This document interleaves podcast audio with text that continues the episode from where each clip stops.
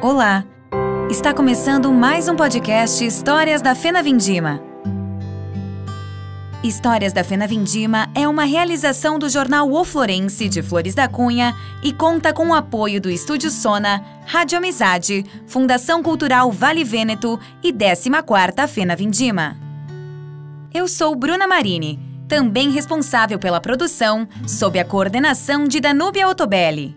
Histórias da Fena Vindima conta com o patrocínio de Olimóveis Urbanismo, construindo espaços para a sua vida.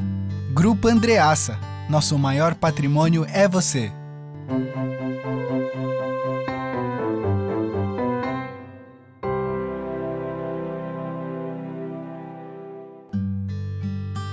Antes mesmo de iniciar a quarta Festa Nacional da Vindima, realizada em 1979, tinha grandes expectativas.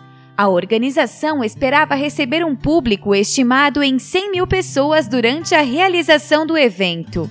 Somente na abertura foram 10 mil pessoas, e esse número triplicou no primeiro desfile, quando cerca de 30 mil pessoas se aglomeraram na Avenida 25 de Julho. Naquele ano, a Fena Vindima era a única festa promovida na região, e assim como na edição anterior, o governador Simval Guazelli e a atriz florense Maria Della Costa prestigiaram o evento de abertura. Eles foram recepcionados pelo presidente da festa, Ângelo Araldi, e pelas soberanas Jaqueline Cardoso, Márcia Lunardi e Kátia Gonzalez.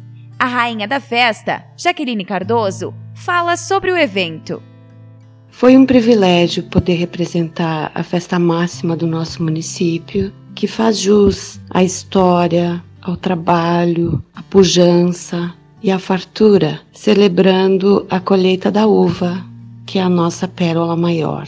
Eu agradeço a oportunidade que tive em poder contribuir na realização de um capítulo que escreve a cada edição da Fena Vindima a história do nosso município. Os atos inaugurais contaram com o início oficial da Vindima, na Granja União, onde os primeiros cachos de uva Merlot foram colhidos. Após, houve a abertura da exposição no Parque da Vindima e almoço inaugural no restaurante panorâmico. E mesmo com as dificuldades do setor naquele ano, principalmente a seca, que resultou em uma quebra de cerca de 30% na safra da uva, os discursos enalteciam a importância da fena vindima. Se constitui numa homenagem aos antepassados, aos imigrantes italianos que há mais de 100 anos galgaram as serranias e ali plantaram uma nova civilização de progresso e de bem-estar.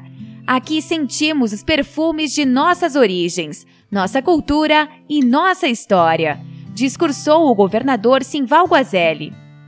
Turistas do Rio de Janeiro, Curitiba, Florianópolis, São Paulo, Salvador e Mato Grosso do Sul faziam parte dos que visitaram a festa e assistiram ao desfile de carros alegóricos.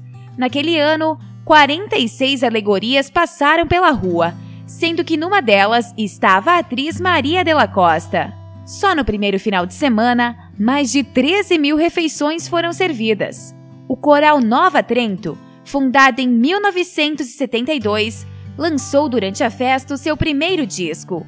Aliás, a quarta Fena Vindima teve diversas apresentações musicais, já que Flores sediava a Vindima da Canção Popular. A rainha daquela edição, Jaqueline Cardoso, conta suas recordações.